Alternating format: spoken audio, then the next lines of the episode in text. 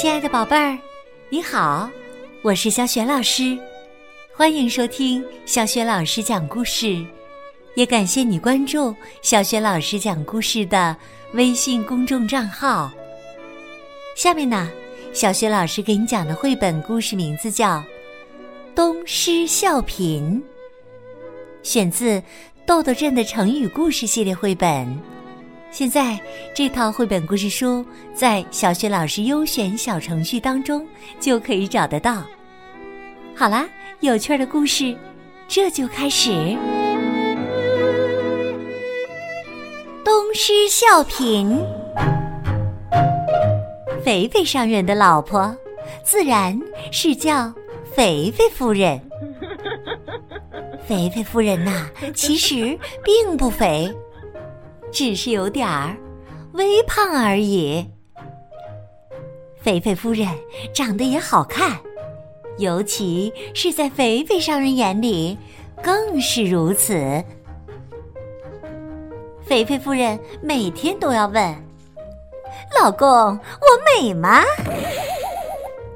肥肥商人每天都会回答：“亲爱的，你很美呀。”得到满意的回答后，肥肥夫人才会开心。这样的日子过了一天又一天，直到有一天，肥肥商人看到了西施。天下居然有这么美丽的女子！肥肥商人的眼睛简直像吸铁石遇见了铁。再也移不开了。这么美，肥肥商人感慨道：“他皱着眉头，捂着胸口的样子，真美呀。”旁边有人告诉肥肥商人：“那是西施姑娘身体不好，经常心口疼。”所以才皱着眉头，捂着胸口。肥肥商人摇着脑袋说：“是这样啊，但就是这样，也是惹人怜爱呀。”回家之后，肥肥夫人自然又问了：“老公，我美吗？”呃，这个，肥肥商人有点犹豫。怎么回事？肥肥夫人有点不高兴。哼，呃，夫人，西街的西施好像更美一些呀。肥肥商人在老婆面前从来不敢说假话。你。说一遍，肥肥夫人生气了。嗯，那个，那个，呃，夫人呐，呃，西施确实呃更美一些呀。肥肥商人说完，一溜烟跑了。不然他老婆发起飙来，他可受不了。肥肥夫人出了门儿。他想去看看西施到底怎么个美法。他逢人就问：“西施美吗？”“当然美呀！”人人呐都是这么说。说话间，菲菲夫人来到了西街，看到了西施。天哪！还真是美呀！肥肥夫人也不得不赞叹西施的美。我要是学会西施那样的楚楚动人，就会像西施一样美啦。肥肥夫人有了主意。只见西施皱着眉头，捂着胸口。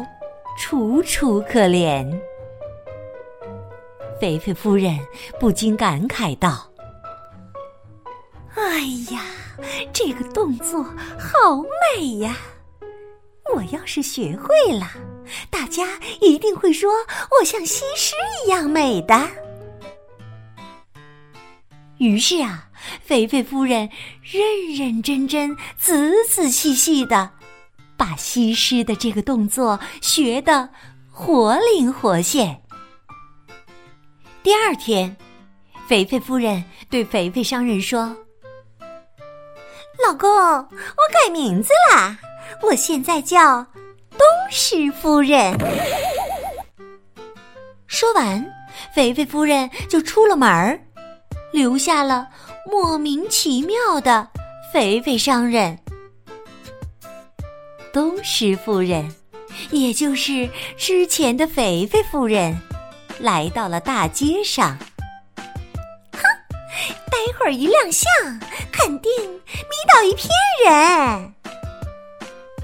东施夫人喜滋滋的做好了准备。看到忙碌农夫过来了，他立刻皱着眉头，捂着胸口。哎呀！忙碌农夫吓了一大跳，往回跑了。啊啊！怎么回事？难道是我的眉头我皱的不够厉害？东施夫人很奇怪。看到方块武士走过来。东施夫人又马上更用力的皱着眉头，捂着胸口。哎呀！方块武士吓了一大跳，赶紧往回跑了。东施夫人不明白，哎呦，究竟怎么回事嘛？也许是我捂胸口捂的不够用力。看到远处一群人跑了过来，东施夫人赶紧更用力的皱着眉头，更用力的捂着胸口。哎呀，快抬走，抬走啊！一群人冲了过来，抓着东施夫人放在担架上就跑。哎呀，你们干什么呀？干什么呀？东施夫人没反应过来。以为自己被绑架了，大叫道：“啊，救命啊！救命啊！夫人，别动，我们马上就把你送到驿馆。”东施夫人一听，怎么是肥肥商人的声音呢？于是抓着他问道：“你们这是干什么？我为什么要去医馆呢？”刚刚忙碌农夫和方块武士都跑过来告诉我你犯病了，而且是心口疼，看起来十分严重啊！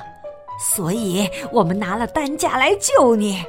夫人，你还好吗？肥肥商人非常着急。哎呀，停下来，停下来！东施夫人又气又好笑。我没病，我那是在学西施呢。